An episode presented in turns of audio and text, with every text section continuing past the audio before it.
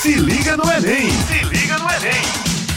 Olá, pessoal! Estamos aqui na Rádio Tabajara com o programa Se Liga no Enem, programa de preparação para o Exame Nacional do Ensino Médio, produzido pela Secretaria da Educação do Estado. Gente, o programa vai ao ar de terça a sexta-feira, a partir das 18 horas. Então, fiquem ligados. Eu sou o professor Tiago Brandão, seu professor barbudo de História, estou aqui com essa equipe massa, essa galera massa das ciências humanas. E por que, que a gente está aqui? Né? A gente está aqui porque nós vamos fazer a nossa revisão. É um momento de revisão, mas também é um momento de compartilhar experiências, tá? Lembrem-se, trata-se de uma avaliação que vocês vão fazer que vocês se prepararam para fazer, que vocês estão preparados para fazer, tá bom? Então, para esse nosso momento, eu vou chamar aqui o nosso professor das filosofias, professor Jaelso. Vem aqui, meu querido, compõe essa equipe. Olá, meu caro Tiago, Eveline, Caio e todos aí que estão nos ouvindo.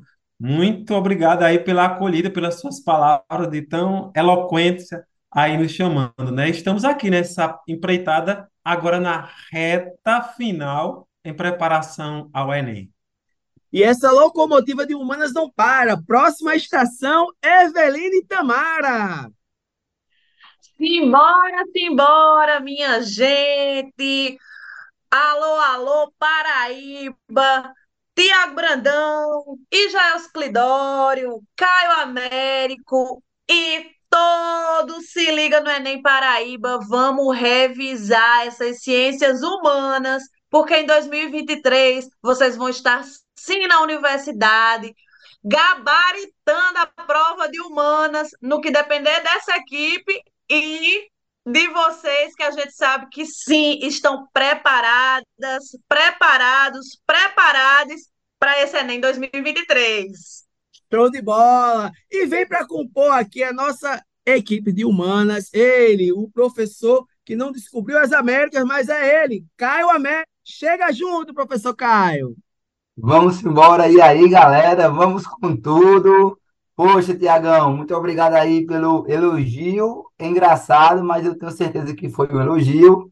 E vamos embora, vamos com tudo para mais um podcast. Vai ser um podcast descontraído para quebrar o gelo e, obviamente, levar muita, mas muita motivação para a prova do Enem 2023, galera. Então vamos embora dar o gás. A ideia, a ideia foi sim motivar, viu, professor? E piada não se explica, viu? Claro. Mas o trocadilho com as Américas é sim, muito sim. importante, né? Demais. Até porque a gente em se falando, né, nesse nosso contexto de humanas, as Américas têm repercutido muito, né? No Enem. Eu lembro que quando eu fui fazer lá o Enem, gente, o Enem não se chamava Enem. É bom que a gente diga isso, né, gente? O Enem não se chamava Enem, mas tinha a mesma propositura de inserção ao ensino superior.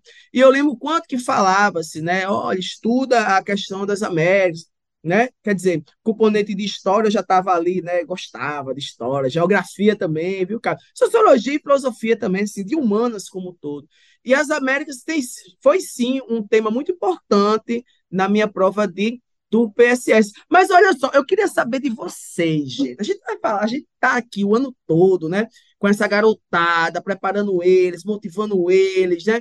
É, orientando eles. Mas assim, eu gostaria de saber de vocês como foi a experiência assim, de cada um rapidamente, que vocês pudessem falar, inclusive para eles se sentirem também nesse, nesse cenário, né? Professor Caio, eu vou fazer regressivo, tá? Professor Caio, como é que foi? O senhor lembra assim, da sua experiência, como foi? Quer falar alguma coisa? Vamos embora. Eu sou do tempo também do PSS, mas eu cheguei a fazer o Enem também, né? Fiz aí, Olha aí. peguei as duas situações. No PSS, é, a gente tinha um aprofundamento maior nas áreas de conhecimento, de acordo com a nossa escolha do curso, né? Então, se você optasse por um curso de humanas, né, tinha um peso maior na prova de geografia, na prova de história, enfim. E já em relação ao Enem, o que é que eu posso falar da minha experiência à época enquanto estudante e hoje enquanto professor? À época, a gente não tinha muitas questões modelo Enem, embora já existisse o Enem antes. Mas a perspectiva mais atual do Enem, que foi a partir de 2009, que foi quando eu fiz o, o Enem, né, é, tinham poucas questões, né? Tinham questões anteriores que não correspondiam à nova estrutura da prova do Enem. E aí a gente ficava um pouco inseguro, um pouco perdido, era tudo muito novo. O tempo de prova também era muito cansativo, né? Porque, poxa, é cansativo demais você passar ali é, se não me engano, são quatro horas e meia no primeiro dia e no segundo dia são cinco horas e meia. Não, não, é ao contrário, né? São cinco horas e meia por conta da redação e quatro horas e meia no, no segundo dia. E esse modelo de prova, para a gente que não estávamos habituados, era um modelo mais cansativo, né? Mais cansativo, a gente tem um desgaste mental muito grande. Hoje, os alunos já têm a vantagem de, de treinar, de fazer provas, de fazer simulados, para quando chegar na hora da prova, eles já saberem como é que é a estrutura do Enem, já estão familiarizados também com as questões, já tem muitas dicas também de como resolver. Uma dica que, é, que eu vejo que até Tiagão também leva para os alunos é, se ficar preso ali no texto base, sem compreender o texto base, vai para o enunciado, ver o que a questão está pedindo, aí depois escolhe as informações no texto base. Isso aí facilita também. Então, são algumas dicas valiosas que surgiram só depois, né? É, então, se eu fosse estudante à época, é, aliás, se eu fosse estudante hoje, com certeza eu iria tirar mais proveito, mas ao mesmo tempo mais pessoas têm acesso a essas dicas. A concorrência também, ela vai ficando maior, né? Vai ficando maior, vai ficando mais abrangente. E, claro, é, sobre a redação também, tem aquela estrutura base, porque, poxa, os professores ensinam para a gente, ó, a estrutura é essa, né? É introdução, desenvolvimento e conclusão. Seguindo a estrutura, né? E começando com alguns termos específicos, com alguns conectivos, trazendo um mínimo ali de repertório sociocultural, você com certeza vai tirar uma boa nota na redação. Por isso que é importante também a gente não ficar só preso o que, é que eu estou percebendo hoje? Tem muitos alunos que ficam livro ou rede social, livro ou rede social, questão rede social, livro rede social. Não vê uma notícia, não vê um jornal mais, né? E, e aí acaba perdendo informações relevantes que poderiam ser muito positivas, tanto para a resolução das questões quanto para o repertório sociocultural. Pois é isso. Show de bola desse, de quanto que é importante a questão da redação, mas também o quanto que é importante vocês acessarem as outras provas, né?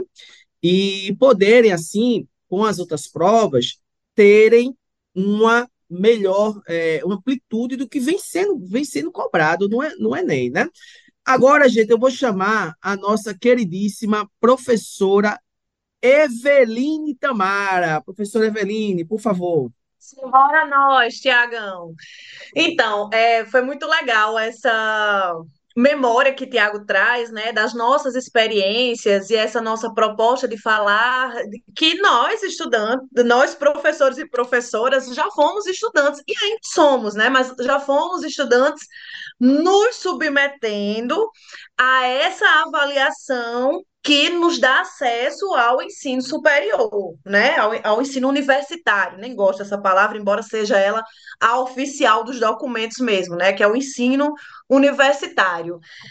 E aí eu penso assim que é, eu também sou dessa mesma leva aí de Tiago, nós somos mais ou menos da mesma geração, nós que estamos aqui falando com vocês agora, essa equipe das humanidades. E eu passei essa essa transição também, né, do vestibular para a prova do Enem.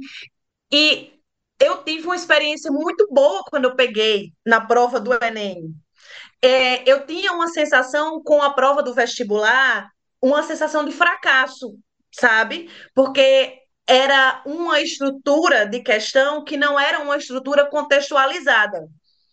Que o, a prova do Enem trazia isso: contextualização, interpretação de texto, habilidade de resolução de problemas, que os vestibulares não traziam. E o vestibular, ele vinha com uma coisa que era assim: matemática, física, química. Você sabia naquele momento que você estava, você ia começar a resolver, por exemplo, oito questões de física, oito questões de química, que a época era essa base de questões. E como eu sempre fui uma estudante, uma pessoa com tendência às humanidades e às linguagens, eu tinha um fator emocional, e aí eu acho que é importante, quero deixar essa dica para vocês, que me travava. Quando eu fui fazer a prova do Enem, é, teve é, esse impacto positivo para mim, porque eu fui fazendo as questões, como elas são questões interpretativas, inclusive as questões que a gente precisa resolver problemas matemáticos, elas são questões interpretativas. Eu não tinha mais esse impacto de que agora é matemática, então não tinha aquele travo na, entrave na minha cabeça de eu não sei matemática eu simplesmente ia resolvendo. E aí eu tive uma experiência interessante quando me submeti ao Exame Nacional do Ensino Médio, é, que foi o de me sentir capaz. Quando eu fazia o vestibular, eu era uma das primeiras estudantes a entregar a prova. Eu ficava ansiosa para dar o tempo de entregar a prova, porque eu dizia: pronto, aqui eu já resolvi o que eu tinha para resolver de humanas, de linguagens, e agora é, eu vou eu vou ter, eu, eu tenho que esperar dar o tempo, porque eu, o que eu sei, eu sei, o que eu não sei, eu não vou continuar me forçando. E me dava essa sensação de me sentir incapaz. E aí, quando eu fui para a prova do Enem, a prova do Enem me deu uma sensação de capacidade, sabe, de resolução de problemas, de conseguir é, fazer aquela prova, que inclusive eu fui uma das últimas estudantes, sabe aqueles três que ficam lá no final para entregar a prova e assinar a ata? então, eu tô rindo aqui, gente, que a gente tá se vendo, gravando, e o Tiago tá apontando para ele, que ele também foi um desses estudantes que teve essa experiência, que eu, eu fiz, nossa, então eu sei fazer uma prova. Isso foi muito interessante, e é uma dica que eu quero dar para vocês, que é não se sintam incapazes de resolver a prova. Sabe, se você tem mais tendência para as humanidades e para as linguagens, ou se você tem mais tendência para as ciências da natureza e para as exatas, no dia que você vai fazer essa prova, que a gente sabe que a prova está dentro dessas áreas, vá com a consciência de que você tem sim plena capacidade de resolver as questões que elas que estão ali, porque são questões contextualizadas com o teu cotidiano, com a tua vida, sabe? Com o que está acontecendo no mundo, com o que nós, professores e professoras, discutimos com vocês durante o ano e que vocês provaram para a gente nesse acompanhamento que estão sim prontos e prontas para sentar ali e curtir aquela prova, cada questão daquela, como se você estivesse assistindo um episódio da série que vocês mais amam, com muito estado de presença, sabe? Com a certeza que vocês têm sim a capacidade de arrebentar nessa prova, sabe? Que vocês sejam das últimas pessoas a entregar a prova porque vocês estão entregues àquele momento e que são questões gostosas de se resolver. No fim das contas, quando eu todas as vezes, né, que a gente termina, que termina esse processo, que a gente vai pegar a prova para ler, para ver, é, é gostoso de ler a prova do Enem. A prova do Enem é gostosa de ser feita, sabe? Porque ela nos apresenta desafios que nos mostram que são desafios do nosso cotidiano, de fato. É isso, gente. É essa a entrega. Acreditem no que vocês vêm fazendo, porque sim, vocês são capazes demais. Perfeito! Essa equipe é show. Olha só como a gente se complementa. Porque o, o que o professor Caio Américo trouxe, né? Ele é, coaduna com o que a professora está trazendo. Então, percebam que são questões pertinentes. Né? Assistir, professor, é, professor Caio Américo falou, né? assista o jornal, né? O professor Evelyn está falando a questão de séries, falando que as questões que estão no Enem não são tiradas de Marte, né, professor? Falando assim, são tiradas do nosso dia a dia, do que está acontecendo, né? É só, só são colocadas de maneira geográfica, de maneira filosófica, sociológica, histórica, mas é, é o, o, plasma, né, a substância, o conteúdo, é o que nós estamos vivenciando. Gente, agora eu vou chamar ele, o nosso queridíssimo professor de filosofia, professor Ija. Vem cá, professor Ija, conta um pouco aí da tua história, da tua experiência, dá uma dica a esse pessoal que vai fazer essa avaliação. Valeu, professor. Pois é, pois é, minha gente. Vou completar aqui um pouco essa, essa fala, né, tão pertinente de cada um de vocês, que fala daquilo que é mais profundo de cada um, né, daquela experiência em que nós estamos inseridos. E eu acho que a primeira, a primeira experiência que eu queria colocar, Caio, eu queria, é, Caio, Eveline é, e Tiago, eu queria é, centrar numa palavra, é, talvez até um pouco assim, muito usada, mas que seria perseverança. Por quê? Porque eu quero falar na condição de estudante é, do ensino público é, com inúmeras dificuldades, de estudante pobre é, que estudava à noite pra, porque tinha que trabalhar durante o dia e que ocupa esse lugar também é, da universidade, que com certeza eu acho que parece também com muitos de vocês que estão participando é, do Se Liga no Enem e que estão aí, né, inseridos é, nesta realidade. E, a, como a Evelyn disse também, a minha primeira experiência é, em processo seletivo não era o Enem também, então ela é meio frustrante. Por quê? Porque eu não, eu não, não consegui ser aprovado no primeiro, no primeiro, aquele processo que somava as notas cada ano, um negócio assim, né? Então eu fui muito bem, fui muito bem, assim, tive uma pontuação excelente, mas como era naquela época, por contado por disciplina, física me desclassificou da, da, dessa história. Minha pontuação em física foi muito ruim, então não foi possível naquele momento. Mas aí no próximo ano foi possível.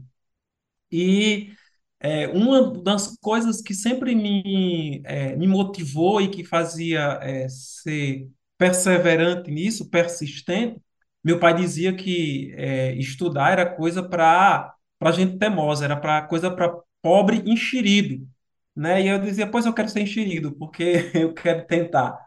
É, e aí tudo isso aí, essa coisa ia acontecendo.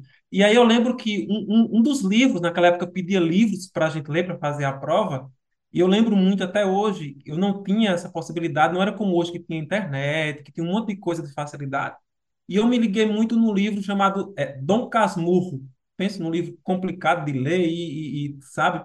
Mas assim, eu li, reli, porque era um dos, dos exigidos, né? E isso, é, apesar da minha experiência com Dom Casmurro não ter sido assim, das melhores, mas abriu-me muito leque dessa busca aí é, de novas possibilidades, de novos conhecimentos, de querer ler mais, estudar, que me to que tornou é, essa possibilidade possível é, futuramente, no próximo, no próxima seleção que teve.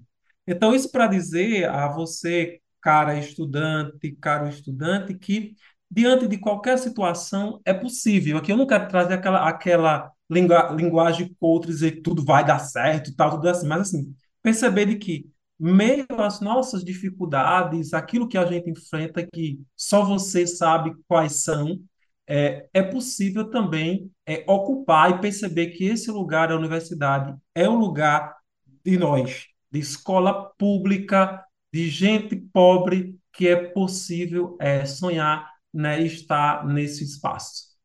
Não é isso? Show de bola, professor. Aqui são várias palmas, né? Várias palmas, não tenho dúvida que o pessoal que está em casa aí acolheu sua fala, professor, o senhor muito pertinente em relação à motivação pessoal, né? Sempre trazendo a realidade, como ela é, nem, né? nem sempre é como a gente quer. Ou seja, as dificuldades para quem está na classe trabalhadora, para quem é filho de trabalhador, vão existir. E é sobre elas que a gente tem que entender para que a gente possa se inserir, para a gente possa ultrapassar, para que a gente possa ir em busca dos nossos objetivos e dos nossos sonhos. Se liga no Enem! Se liga no Enem!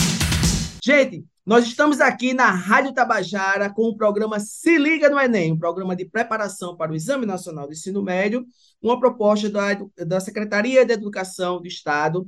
E olha só, o programa ocorre de terças, de terça a sexta-feira, a partir das 18 horas. E estamos juntos aqui. Eu, professor Caio Américo, professora Evelyn Tamara, professor Ijael Pimentel, falando um pouco sobre esse momento que vocês terão, né, logo menos, na avaliação do Exame Nacional de Ensino Médio. Nós falamos nesse primeiro bloco um pouco sobre as nossas experiências, né? E como que a gente também vê né, cada um na sua individualidade, na sua perspectiva, o exame nacional. Agora, eu convido vocês a, a pegarem aí um papel, um lápis, né, fazer algumas anotações, porque a gente vai, nós vamos fazer alguns apontamentos de é, conteúdos que são recorrentes no Enem, tá certo? Eu vou mais uma vez iniciar aquele processo, chamar um por um, tá certo? E comentar um pouco.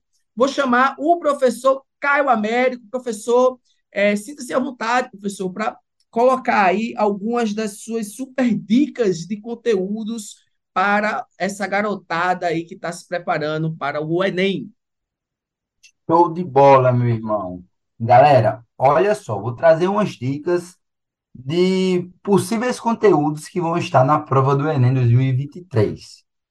Se liguem, primeiro vocês têm que saber que as provas elas são feitas no primeiro semestre, tá? No primeiro semestre do ano. Então quer dizer que os fatos relevantes que acontecem a partir do segundo semestre já não tem possibilidade de cair na prova.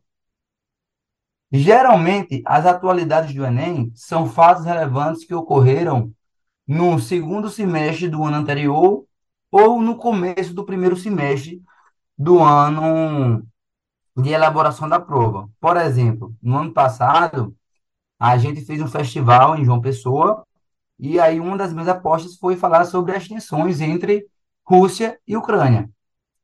E aí eu fiz uma explanação sobre a Guerra Fria, falei sobre a OTAN e falei sobre essas tensões que não são de agora, são desde 2014, tá? Que houve lá a anexação da Crimeia e, claro, é, as tensões elas só aumentaram ao longo do tempo e, claro, no final desencadeou a guerra na Ucrânia.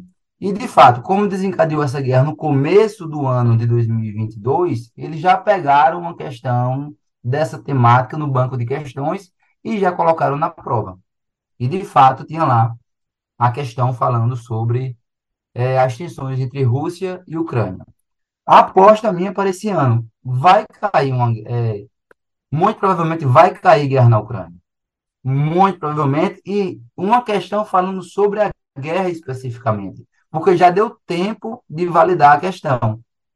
Já deu tempo de validar a questão. Já deu tempo de fazer a questão e validar a questão. Lembrando que agora existe uma equipe lá no MEC que é responsável pela elaboração de questões do Enem. Antes eram professores universitários do Brasil que poderiam enviar outros professores também da rede pública que não trabalhassem com é, adolescentes que iriam fazer o Enem. Tá? Então, quem fosse, principalmente, era geralmente é, de professores universitários.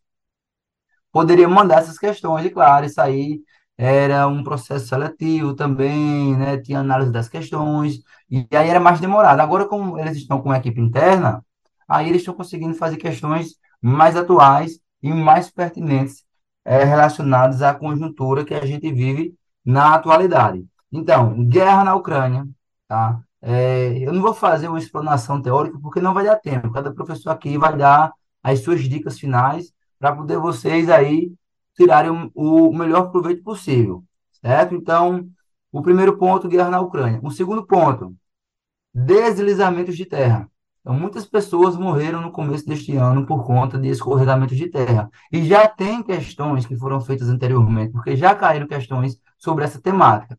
Então, des... deslizamentos de terra, guerra na Ucrânia. Uma outra questão que eu estou achando que vai cair é sobre abalos sísmicos. Teve um grande abalo sísmico no começo do ano que atingiu a Turquia e a Síria, que matou mais de 50 mil pessoas, por conta de um movimento transformante que acumula tensão geológica, e essa tensão geológica foi liberada, gerando esse grande abalo sísmico. E, obviamente, quando atinge países que não têm boas infraestruturas, como o Japão, por exemplo, é, as consequências socioeconômicas são maiores. Então, é, se apropriem é, busque mais informações, mais conhecimento sobre como é que é a dinâmica dos é, abalos sísmicos, tá? Então, primeiro ponto, guerra na Ucrânia. Segundo ponto, escorregamentos de terra. Terceiro ponto, abalos sísmicos. E um quarto ponto, quarto e último, para eu passar a bola, para eu passar a bola para os meus colegas, é, sobre essa temática relacionada a eventos climáticos extremos. Neste ano foi registrado as maiores temperaturas históricas. Eu não tenho essa informação. Aqui no Brasil, aqui no Brasil, aqui a inteligência artificial do meu celular segue, segue. É, então, foi registrado aqui no Brasil as maiores temperaturas históricas, se não me engano, não foi no Pará. Foi registrado nos Estados Unidos as maiores temperaturas históricas de todo o mundo, até mais do que o deserto Saara. Se eu não me engano, foi 55 graus, ou foi 55, ou foi 54 graus. Nunca tinha sido registrado temperaturas tão altas. E aí a gente teve muitas mortes por conta de ondas de calor, queimadas. Então, tudo isso daí é uma problemática que vem se desenrolando já faz alguns anos, esses eventos climáticos extremos, associados também a outros fatores como El Niño, Laninha, se apropriem disso, tá? Porque a gente passou três anos de Laninha e agora, neste ano, entramos no El Niño e um El Niño muito atípico, então se apropriem disso, que muito provavelmente esses conteúdos estarão na sua prova do Enem 2023. E agora vou passar a bola para a nossa queridíssima, maravilhosa, espetacular Evelina Tamara. Salvas de palmas para essa apresentação. Muito obrigada, Caião, maravilhosos meus companheiros de trabalho. Então, pegando o gancho do que Tiago já lançou aí das possibilidades, né, de conteúdos da geografia. Você vê que tem muita geografia. Como é que chama, é, Caião? Abre aí o teu microfone. Geografia física. Física, muito obrigada. Geografia física, era isso que eu queria dizer. E a gente pode pensar que não tem nada a ver com sociologia, né? Mas tem sim. Porque, gente, vocês pensam que esses eventos climáticos que têm sido catastróficos e tal não tem nada a ver com nada? Aí vamos voltar para a nossa queridíssima sociologia e pensar que tem algo que vai cair sim na sua prova, que vai estar relacionado lá com sociologia e que nós vimos, e é importante que vocês foquem, que são as questões relacionadas ao nosso sistema econômico, que é o capitalismo.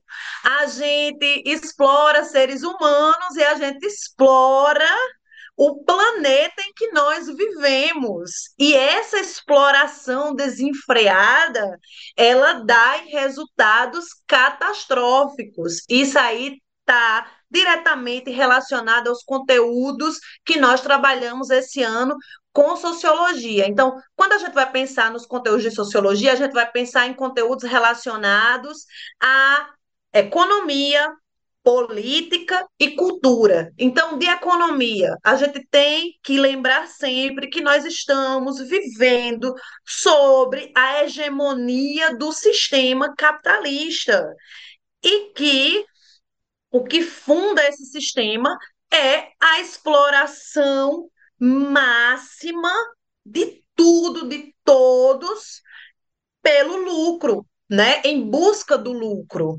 E aí esse sistema econômico que nós temos transforma as nossas relações de trabalho. A questão do trabalho é muito forte na prova do Enem, as transformações das relações de trabalho.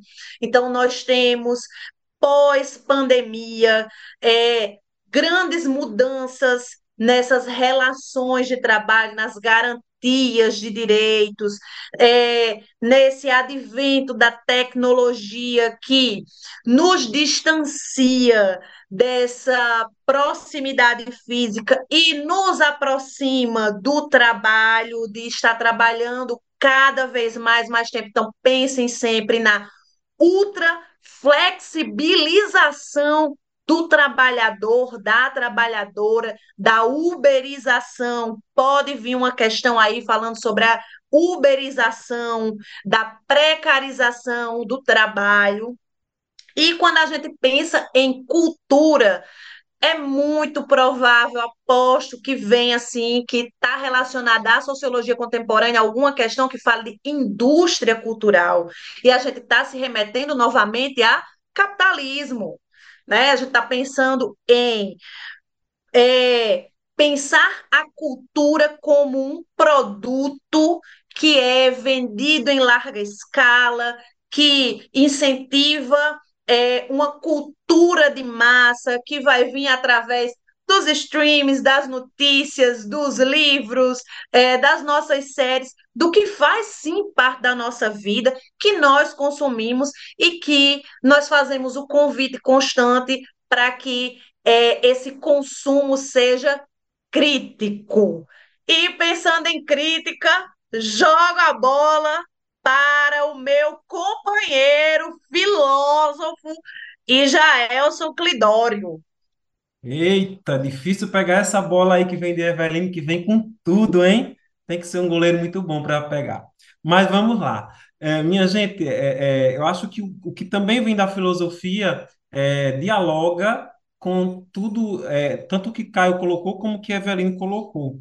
E aí eu gostaria de colocar aqui um tema, é, e aí eu vou tentar dividir de quatro maneiras que, eles pode, que ele pode cair no Enem, que é a relação entre ética e justiça. Eu estive fazendo uma análise, e esse é um dos temas que tem caído bastante é, nas provas, nas provas do Enem. O primeira concepção que ele pode vir, ele pode trabalhar a própria questão etimológica da relação entre a palavra justiça e ética, ética e justiça, é, mas dizer que na filosofia elas sempre caminham juntas, ética e justiça. Por quê? Porque quando nós falamos em lei, nós falamos, ou quando nós falamos em justiça, nós falamos sobre a garantia das leis, é, ou da justiça social, que precisa ser aí respeitada com esta ligação da questão da ética. Então, vai estar muito ligado para isso. Então, precisa é, um pouco de atenção nisso. É, agora, por exemplo, como essa questão pode cair na ética antiga? Porque ela pode ser antiga, é, moderna e contemporânea. Quando nós entendemos a ética por um viés é, da filosofia antiga, a gente precisa entender primeiro, a primeira ideia vem do sofista, que entendia que cada um tinha a sua verdade e podia construir a sua verdade. Um pouco mais adiante, esse, conselho, esse conceito é mudado por um outro filósofo chamado Sócrates, que vai dizer: não, os sofistas não podem, estão, estão errados nessa concepção. Mas a verdade, ela deve ser, ela deve ter definições sobre o que é verdade, aquilo que é bom, daquilo que é, faz menos mal. Então seria isso. E depois, na, no mundo antigo, galera, se ligue aí, quem primeiro apresenta um conceito sobre a ética é Aristóteles. Ele é o primeiro que vai escrever um livro, inclusive, sobre a ética a Nicomo. E ele vai dizer que a ética, preste bem atenção nessa palavra, pode vir um textozinho que traga essa palavra, ele vai dizer que é uma eudaimonia. Que o que seria isso? É uma espécie de, é, de regra para a nossa ação. Ou seja, as nossas ações deve ter como base um bem maior que é o que é a felicidade humana. Então, tudo aquilo que constrói a felicidade humana seria ético do ponto de vista é, do ponto de vista é, da, da filosofia antiga. E como o nosso tempo é pouco, eu vou trazer um problema ético é, que pode ser trazido no mundo atual, que é a questão é, da ética ambiental, que Caio também já colocava do ponto de vista da, da filosofia, que é um filósofo chamado Hans Jonas, que ele vai tratar a ética da princip, princip, principalista, eita, quase não saía a palavra, que é o que? A ética do princípio da responsabilidade. Ele vai dizer toda a ação humana, ela precisa ser responsável e ser comprometida com o futuro ter a responsabilidade com a geração futura, ligada, por exemplo, com, sobretudo com as questões ambientais. Para o problema ético da filosofia contemporânea, por exemplo, a questão da superioridade da raça humana é um problema ético, é a, a supremacia do humano sobre as outras espécies, o utilitarismo ético, o consumo desenfreado, ele é um problema ético que pode, que pode, que pode ser abordado. A questão do marco temporal indígena é uma questão que pode ser abordada do ponto de vista ético. Ela teve a resolução ultimamente, mas ela é uma, questão que começou desde, desde há dois anos. Então, são problemas éticos que podem ser é, voltados e tratados é, do ponto de vista aqui da filosofia. E agora, complementando essa visão, não podia ser outro diferente o nosso companheiro Tiago, numa visão histórica para arrasar de fechamento neste podcast.